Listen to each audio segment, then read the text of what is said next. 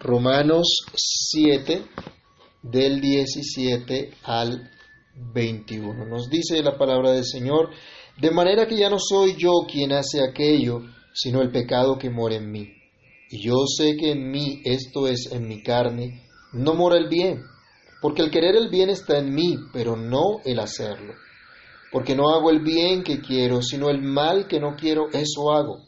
Y si hago lo que no quiero, ya no lo hago yo, sino el pecado que mora en mí. Así que queriendo yo hacer el bien, hallo esta ley, que el pecado está en mí.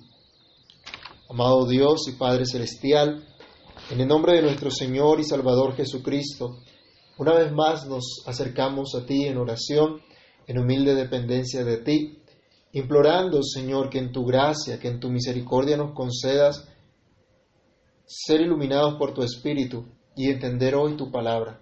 Entender, Señor, lo que tú nos hablas a través de ella, ser animados, ser fortalecidos. Padre, por favor, haz que tu palabra corra y sea glorificada. Haz que tu palabra sea prosperada en lo que tú le envías. Que tu palabra, Señor, edifique, exhorte, consuele nuestras almas en, este, en esta hora, Señor.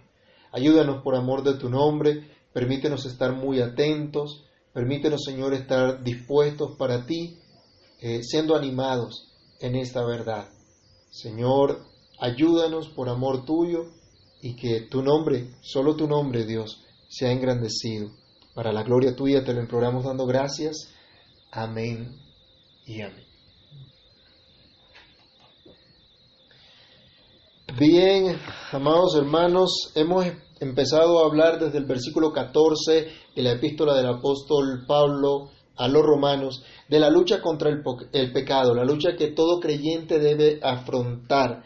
Y empezamos a considerar en esta sección, a la luz de las, de las palabras, de la experiencia del apóstol Pablo, lo que nosotros podemos también de manera personal definir como mi lucha contra el pecado. Recordemos lo que nos dice Romanos 7, del 14 al 16, y con eso hacemos un rápido recorderis de lo que vimos la semana pasada. Romanos 7, del 14 al 16, porque sabemos que la ley es espiritual, mas yo soy carnal, vendido al pecado, porque lo que hago no lo entiendo, pues no hago lo que quiero, sino lo que aborrezco, eso hago. Y si lo que no quiero esto hago, apruebo que la ley es buena. Habíamos meditado nosotros entonces en este texto lo que soy frente al pecado.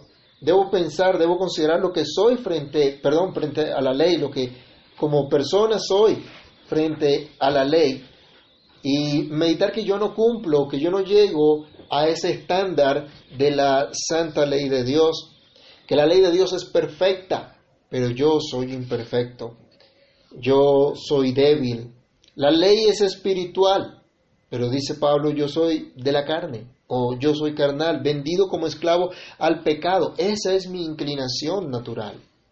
Esto lo comprueban mis actos frente a la ley. Ni yo los apruebo, pero no puedo por esto descartar la ley. Aunque la ley de Dios me diga que soy un pecador y que está mal lo que hago, me uno al Espíritu de Dios diciendo que la ley de Dios es santa, es justa y es buena. Todas estas cosas y estos actos frente a la ley, lo que son mis actos o mis logros frente a la ley, lo único que hacen es demostrarme que en verdad la palabra de Dios es buena. Pero en los versículos que siguen, el apóstol va a continuar presentando su lamento frente a una triste condición y hace patente la triste realidad de cada creyente. Incluso del creyente más experimentado, del creyente más eh, avanzado, más piadoso, que ha hecho grandes progresos en la vida cristiana. También se ve en una situación similar, aunque haya crecido en la gracia del Señor. Precisamente el crecimiento en la gracia del Señor le permite ver cuál es la verdadera condición natural de su vida, cuáles son sus inclinaciones naturales, de tal suerte que puede considerar cuál es el efecto del pecado en su vida y se puede considerar como un gran pecador que necesita a un gran Salvador. Quiera Dios, hermanos, que al meditar hoy en esta realidad de nuestra lucha contra el pecado, lleguemos como Pablo a decir también gracias doy a Dios por Jesucristo, nuestro Salvador. Quiera Dios que veamos a Cristo como el gran Salvador que es, que lo veamos cada vez más grande, que veamos su cruz más gloriosa, que veamos su sacrificio totalmente suficiente para expiar nuestros pecados y librarnos de nuestra terrible condición. Entonces, para poder luchar contra el pecado, debo tener suma claridad de que el pecado mora en mí y que aún tengo una condición caída. Vamos a hablar hoy de estas dos cosas. En primer lugar, el pecado mora en mí. Dice nuestro primer versículo, versículo 17, de manera que ya no soy yo quien hace aquello, sino el pecado que mora en mí. Esta es la conclusión lógica a la que está llegando el apóstol Pablo luego de haber expresado en los versículos anteriores esta misma realidad. El pecado mora en mí. ¿Cómo no lamentarse al darse cuenta de esto? ¿Cómo no entristecerse por esto? Cuando el creyente se da cuenta de cuál es su verdadera condición, tendrá que llorar delante de Dios. Y por eso Cristo dijo, bienaventurados los que lloran, porque ellos van a recibir consolación. Bienaventurados los que tienen hambre y sed de justicia, los que se ven a sí mismos y saben que por naturaleza no son justos. Ellos van a recibir esa justicia y de ellos es el reino de los cielos. Desafortunadamente, hermanos, hay muchos que no llegan a la misma conclusión de Pablo. Hay muchos que aún no desesperan de sí mismos, sino que se abandonan por completo al gobierno del pecado en sus vidas. Y algunos pretenden que todavía pueden luchar en sus fuerzas. Pero el verdadero creyente, en razón de haber sido liberado del pecado, encuentra esto como una lucha diaria que llevará hasta el día de la redención de su cuerpo, cuando sea perfeccionado en santidad al estar en la presencia de Cristo, cuando muera o cuando el Señor lo lleve, lo lleve a su presencia. El creyente entiende que hay una lucha, pero no es el pecado quien gobierna en su vida, porque ahora vive una nueva realidad. Sobre él está el Espíritu de Cristo que le asegura la victoria por la resurrección de Jesucristo de entre los muertos. Pero debemos estar conscientes que la lucha permanece, que la lucha está allí, que hay un huésped desagradable viviendo en nuestra casa, pero que no se le debe permitir gobernar, que incluso hay que sacar de nuestras vidas. Se nos presenta entonces el pecado como un advenedizo, como un extraño que quiere usurpar un lugar de gobierno en nuestro ser completo, como un rey que ya fue destronado, pero aún se resiste a perder su autoridad. Un comentarista nos insiste que este advenedizo no se le debe permitir que permanezca. Pero no puedo entender estas palabras como si se tratara por completo de un ente externo a mí mismo. No es un demonio o demonios como algunos de pronto pudieran pensar, que entran en mi vida, entran en mi cuerpo y me hacen pecar. Soy yo mismo, con todas mis facultades, el que lo hago, el que hace lo malo, el que practica el pecado, aún cuando en mi ser interior, en lo más profundo, lo que deseo es agradar a Dios, pero termino haciendo lo contrario. Por eso decía el apóstol, porque no hago el bien que quiero, sino el mal que no quiero, eso hago. Y si hago lo que no quiero, ya no lo hago yo, sino el pecado que mora en mí. El creyente, a medida que va madurando, a medida que va creciendo en la fe, que va conociendo mejor al Señor, que va conociendo mejor la palabra de Dios, se da cuenta que cada vez necesita más a Cristo. Cuánto necesita su gracia para vivir cada día, para poder ser agradable al Padre Celestial. Solo el creyente puede darse cuenta que su mal actuar no es resultado de agentes externos, de cosas que otros hagan contra él, sino de la manera sino que de manera natural estas cosas hay, existen, habitan en él. El verdadero creyente, por lo tanto, deja de echarle la culpa a otros por sus fracasos y reconoce que es el pecado el que mora en él, el verdadero culpable. Al ver esto, a pesar del dolor que trae, hay una nueva realidad que le impide al creyente rendirse, abandonarse al pecado para que gobierne su vida. El verdadero creyente sigue luchando contra el pecado y lo ve como un fuerte oponente a su nuevo yo. El creyente es consciente de su nueva realidad en Cristo. La Biblia dice, de modo que si alguno está en Cristo, nueva criatura es. Las cosas viejas pasaron y aquí todas son hechas nuevas. El creyente sabe que ya fue muerto y fue sepultado juntamente con Cristo, pero ha resucitado para andar en una nueva vida con Cristo. El creyente ya no se identifica con el pecado como su norma de vida. Recordemos lo que ya el apóstol ha dicho en Romanos 6, versículos 4 y 6. Porque somos bautizados porque somos sepultados juntamente con Él para muerte por el bautismo, a fin de que como Cristo resucitó de los muertos por la gloria del Padre, así también nosotros andemos en vida nueva.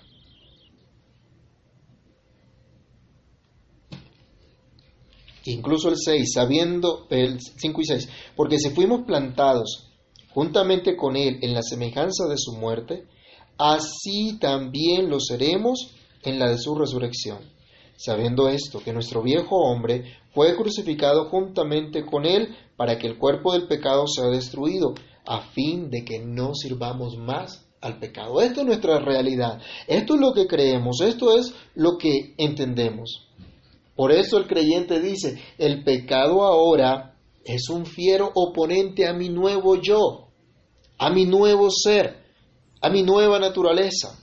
Aún tengo que luchar con los rastros de corrupción que siguen en mi vida a causa de esa vieja naturaleza, de mi viejo hombre, de mi viejo yo. Aún tengo que luchar contra este oponente, que si bien está vencido, que ha sido crucificado y ha sido herido de muerte, aún intenta levantarse, aún intenta usurpar el lugar de mi nuevo yo. El creyente sabe que en efecto es nueva criatura, pero no ignora que mantiene una lucha con estos rastros de corrupción que aún permanecen en él y por lo tanto aún debe batallar con los malos deseos de su vieja naturaleza, tal como nos exhorta el apóstol Pedro en su carta universal, capítulo, primera carta universal del apóstol Pedro, vamos a leerlo, capítulo 2, versículo 11.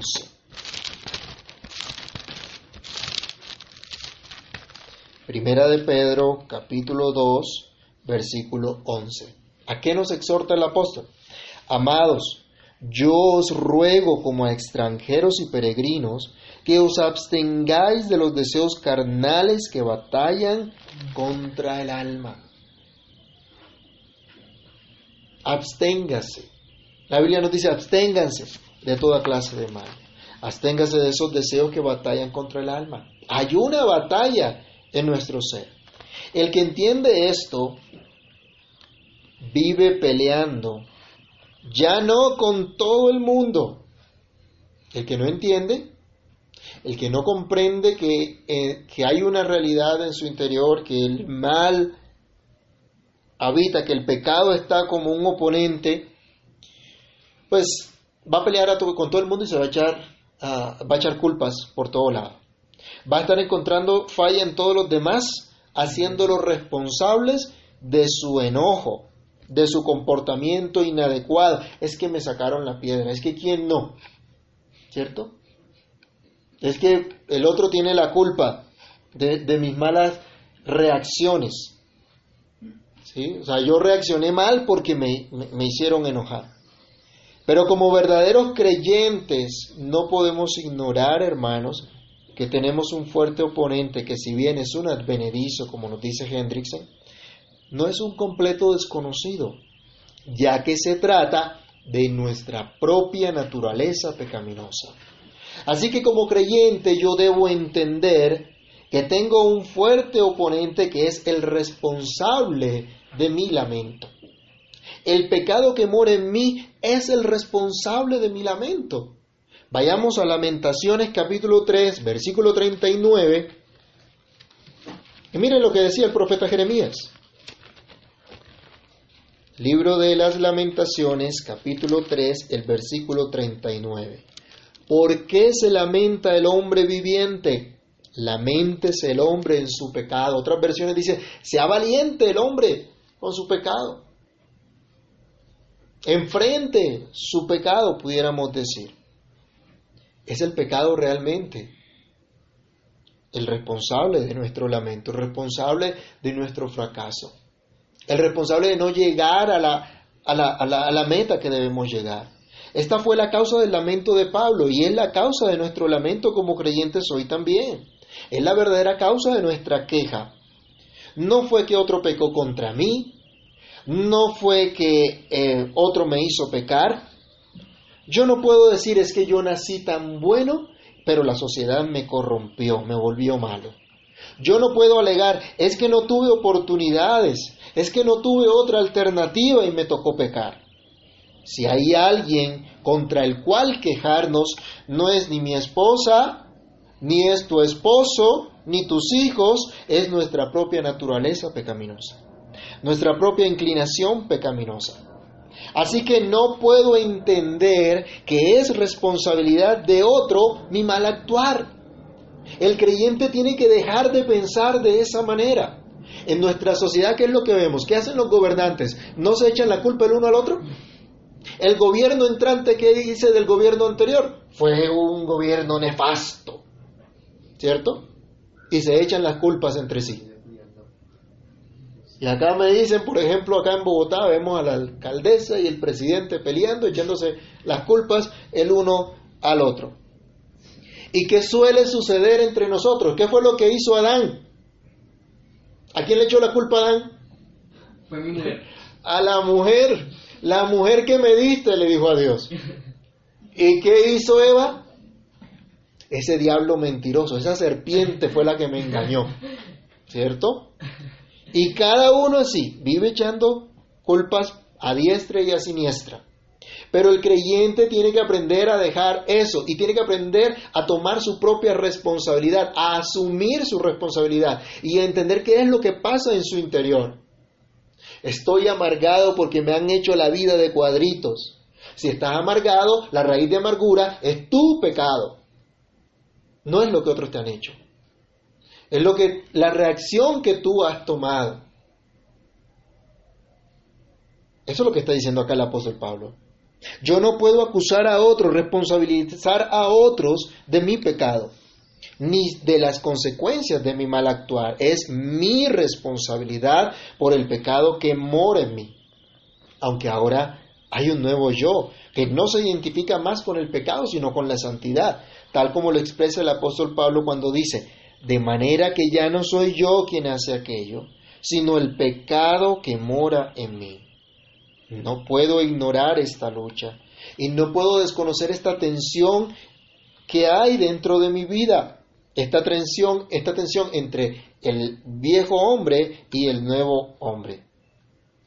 Esa tensión con ese viejo hombre que ya fue crucificado, pero que sigue luchando por gobernar mi vida. No puedo ser tan orgulloso de pensar que ya alcancé la perfección, que ya llegué a este nivel tan avanzado. Ni Pablo lo hacía, Pablo decía, no es que lo haya logrado ya, pero prosigo a la meta, camino hacia esa meta, me muevo hacia esa meta. Ojo, la Biblia nos dice, antes del quebrantamiento es la soberbia y antes de la caída la altivez de espíritu. Y acuérdense también, el que piensa estar firme, mire que no caiga. Hermanos, debemos tener mucho cuidado y no enorgullecernos y creer que por el conocimiento que tenemos o por el tiempo que llevamos en la vida cristiana eh, ya no caminamos sino que levitamos. No podemos pensar de ninguna manera eso. Eso es orgullo y la caída será estrepitosa.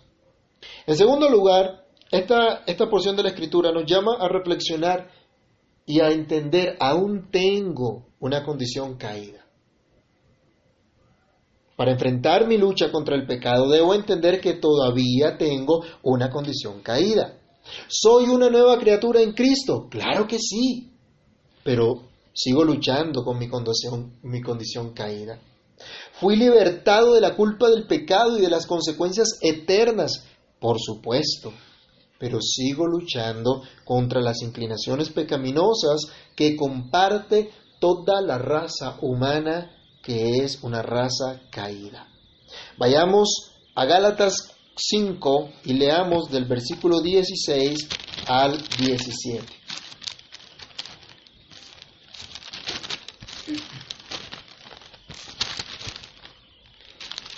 Gálatas 5, 16 al 17.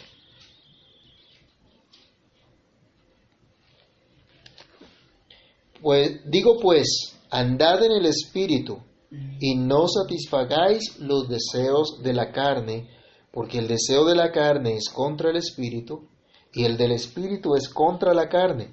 Y estos se oponen entre sí para que no hagáis lo que quisierais. Por eso el apóstol decía, en mi carne no mora el bien.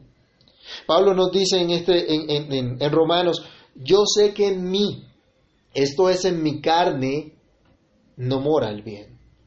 Porque el querer el bien está en mí, pero no el hacerlo. ¿Pueden considerar ustedes al gran apóstol Pablo llegando a esta conclusión? ¿A qué conclusión has llegado tú?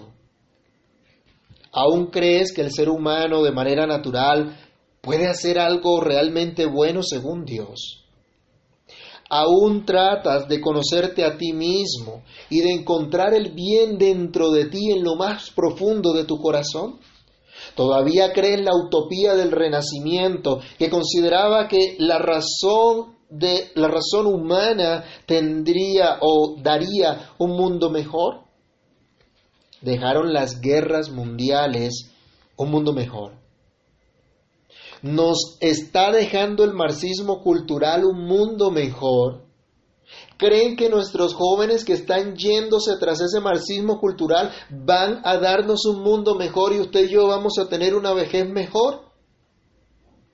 ¿Nos han traído la educación secular un mundo mejor? Dar rienda suelta a los deseos sexuales nos deja un mundo mejor. La falsa ciencia que desconoce a Dios en verdad nos trajo un mundo mejor. ¿Qué está pasando con el COVID? ¿Qué está pasando con nuestros gobernantes que no reaccionan? Que no buscan realmente el bien de la nación, sino su propio beneficio.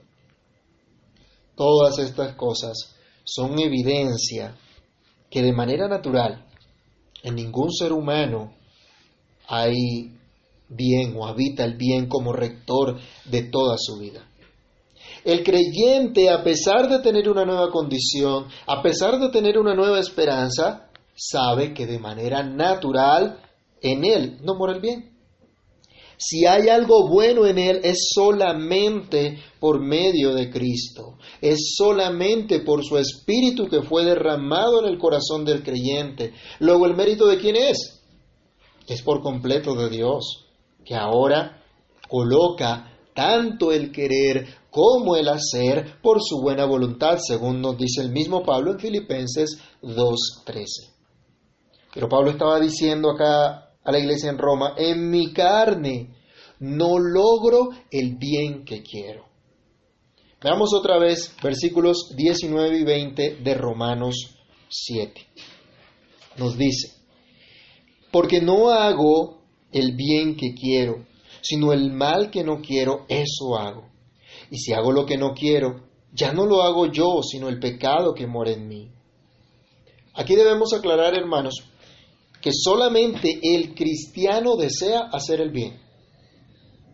Solamente el verdadero cristiano puede desear hacer lo que es correcto y lo que es agradable al Señor. Únicamente aquel que ha recibido el Espíritu de Dios puede desear con todo su corazón las cosas que son de Dios. Las cosas que son del Espíritu de Dios. agradar a su Señor, a su Salvador, porque sabe que su llamado, como decía el apóstol Pablo, es llevar fruto para Dios y no fruto para muerte. Recordemos Romanos 7, versículos 4 al 5. Así también vosotros, hermanos míos, habéis muerto a la ley mediante el cuerpo de Cristo, para que seáis de otro, del que resucitó de los muertos, a fin de que llevemos fruto para Dios. Porque mientras estábamos en la carne, las pasiones pecaminosas que eran por la ley obraban en nuestros miembros, llevando fruto para muerte. Así que debemos tener muy claro, cuando el apóstol está diciendo el bien que quiero no es lo que hago, sino el mal que no quiero, así que lo hace el pecado que mora en mí, no podemos pensar que Pablo estaba hablando de un inconverso, o que Pablo estaba hablando de una persona que llegó a la fe y, y, era realmente, eh, estaba refiriéndose a otra época de, de su vida. Es solo el creyente el que puede tener este deseo pero es el mismo creyente, renovado, regenerado por el Espíritu de Dios, el que se encuentra con una dura lucha en su interior, entre el deseo de agradar a Dios y su logro real en sus fuerzas. ¿Has considerado, mi hermano, cuál ha sido tu logro? ¿Qué has logrado hasta ahora? ¿Qué has conseguido? ¿Cómo ha sido tu empeño? ¿Has tenido un empeño sincero en agradar a Dios, en buscar las cosas de Dios, en hacer lo que es agradable a Dios? ¿Te interesa Dios? ¿Te interesa en verdad su, su palabra? ¿Te interesa lo que Él ha establecido y lo que Él ha determinado? ¿En qué está tu interés? Mis hermanos, solo el creyente verdadero encuentra esa lucha interior en su corazón entre el deseo de agradar a Dios y su logro. Nosotros oramos al Señor y debemos seguir haciéndolo constantemente. Hágase tu voluntad. Pero ¿cuántas veces queremos hacer la nuestra? ¿Cuántas veces terminamos desobedeciendo esa voluntad por la cual hemos pedido? ¿Será que seguimos amando al pecado? ¿Será que estamos abandonándonos al pecado? O a pesar de nuestro consciente esfuerzo en la gracia, entendemos que no logramos tal obediencia perfecta y que incluso nuestros mejores logros están salpicados por el pecado? Tal vez muchos de nosotros iniciamos el día en oración, adorando a Dios y pidiéndole hacer su voluntad y no ser metidos en tentación, sino librados del mal. Pero al finalizar el día, evaluamos nuestros pensamientos, evaluamos nuestras palabras, evaluamos nuestras acciones durante todo el día, ¿será que entonces podemos decir que fueron completamente agradables al Señor las meditaciones de nuestro corazón, los pensamientos, las acciones, las actitudes que tuvimos? ¿Será que al evaluar podemos decir que ya no necesitamos crecer en la gracia y el, conocimiento del Señor? ¿Será que ya no nos hace falta seguir progresando en ese camino de perfección? ¿No nos hace falta dedicarnos aún más? ¿No nos hace falta mayor compromiso? ¿Por qué razón no alcanzamos esto todavía? Pablo dice, porque el mal está a la mano, está a mano, está en mí. Dice el versículo 21, así que queriendo yo hacer el bien, hallo esta ley, que el mal está en mí. Pablo no dice que está endemoniado, un creyente no puede estar endemoniado. Pablo no dice que está entregado a la práctica del pecado, un creyente no se abandona al pecado, sino que hay de manera natural un principio o un patrón de conducta que es continuamente inclinado al mal. Podemos parafrasearlo de esta manera. Cuando quiero hacer lo bueno, me encuentro con mi oponente. Enseguida está el mal en mí tratando de impedir que haga lo bueno. Yo les pregunto, ¿alguna vez se ha dispuesto a orar y a disfrutar de la presencia del Señor, pero de pronto empieza una fatiga? ¿De pronto le da sueño? Se acuerda de algo sumamente importante que tiene que hacer y dejó a un lado la oración. Tal vez ha querido escudriñar más las escrituras, dedicarle más tiempo, porque sabe que es lámpara a sus pies, lumbrera a su camino, es más dulce que la miel a su boca y que es el consejo que hace sabio al sencillo, que es Dios mismo el que le habla por su palabra, pero termina ocupándose en otra cosa. Alguien le ofende, supongamos, alguien le ofende, y usted está dispuesto a perdonar porque quiere agradar a Cristo, porque Cristo le perdonó su deuda infinita, porque Cristo perdonó todos sus pecados. Pero ¿será que empieza a considerar lo terrible que fue la ofensa cometida contra usted y que no es fácil perdonar? Hace el ejercicio consciente de pensar en aquello que es honesto, de buen nombre, puro, que glorifica a Dios, pero lucha incluso con pensamientos contrarios. Pablo decía, queriendo yo hacer el bien, hallo esta ley, que el mal está en mí. Este es su lamento y también el tuyo y también el mío. Se acerca ya el versículo 25 que estudiaremos Dios mediante la otra semana, que nos dirá cuál es nuestra única esperanza. Por ahora consideremos, es dura esta lucha, es difícil esta situación. No podemos, hermanos, mirar dentro de nosotros mismos para ayuda. La ayuda no está al interior nuestro. La ayuda está en Cristo y debemos mirar a Cristo, quien vino a deshacer las obras del mal, quien vino a darnos vida nueva. No podemos ser orgullosos entonces, hermanos míos, ante nuestro progreso espiritual, ante nuestro conocimiento del Señor, sino que este conocimiento, este progreso nos hace ver cuán necesitados somos de Cristo cada día. Cuánto nos hace falta para llegar a esa perfección, pero cuán segura es dicha perfección cuando Cristo venga.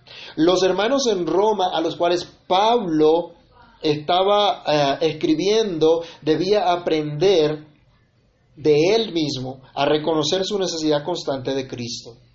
Los hermanos a los que Pablo estaba escribiendo debían aprender a no quitar nunca su mirada de Cristo, a no confiar en ellos mismos, ya que de manera natural lo único que tenían era inclinación al mal, al pecado, incluso siendo ya creyentes, siendo ya regenerados. Esta iglesia debía entender que aún conservaban una condición caída, que sus logros no eran perfectos y no lo serían durante esta vida. Luego debían seguir viviendo de fe en fe, debían seguir confiando y confiando y confiando en el Señor, en su obra, en sus vidas, en el poder del Espíritu de Cristo en ellos para transformarlos cada día a la imagen de su Señor. Ellos tendrían que aprender que Dios seguía obrando en cada uno de ellos y era su responsabilidad tener paciencia mutua como hermanos para crecer juntos, para mantener la unidad del cuerpo de Cristo que como comunidad local ellos expresaban. Creo, hermanos, que para nosotros hoy día también aplica la misma exhortación, la misma enseñanza. Yo tengo una lucha contra el pecado, pero mis hermanos también la tienen. Debemos ser pacientes entonces unos con otros y rogar fervientemente al Señor que nos ayude a todos, para que en humilde dependencia de Cristo experimentemos cada vez más su victoria en nosotros como nuestra victoria. Oremos. Padre nuestro que estás en los cielos, en el nombre del Señor Jesús te damos muchas gracias por la meditación en tu palabra por el llamado que tú nos haces, a reconocer cuál es nuestra condición para que podamos acudir a ti, para que podamos correr a ti, para que no miremos a nosotros mismos como la fuente de nuestra fortaleza y de nuestra confianza, sino para que te miremos a ti. Señor, te rogamos que tu palabra haga lo que tiene que hacer en cada uno de nosotros. Tú que eres el que está haciendo su obra en nosotros, por favor, Señor, Permite que tu palabra nos transforme y que conocer esta realidad, en lugar de, eh, Señor, hacernos orgullosos o llenarnos de tristeza nos anime a confiar en Cristo, a mirar a Cristo, a desesperar de nosotros mismos y abandonarnos por completo en los brazos de nuestro Señor y Salvador Jesucristo. Oh Dios, ten misericordia de nuestras vidas y ayúdanos. Reconocemos que esta es una realidad en cada uno de nosotros, que hay aún una lucha contra el pecado, que de manera natural lo único que mora en nosotros es el mal, es el pecado, que nuestra naturaleza caída a eso es a lo que nos conduce. Pero Señor, tú nos has dado ahora tu Espíritu Santo para guiarnos a toda tu verdad. Ayúdanos Dios para no seguir los deseos perversos de nuestro corazón pecaminoso, sino a seguir la instrucción de tu Espíritu Santo, la guía tuya, la dirección tuya. Ayúdanos a no confiar en nuestra capacidad, sino en el poder de tu Espíritu actuando en nosotros. Ayúdanos, Señor, a reconocer que todos tenemos esta lucha y ayúdanos a ser pacientes unos con otros, sin tolerar o alcahuetear el pecado, entender, Señor, que todos nosotros debemos pelear contra el pecado en nuestra propia vida. Ayúdanos, por favor, y danos entendimiento en esta verdad. Guárdanos y socórrenos. Por amor de tu nombre te lo imploramos y te damos muchas gracias. En el nombre de tu Santo Hijo Jesús. Amén y amén.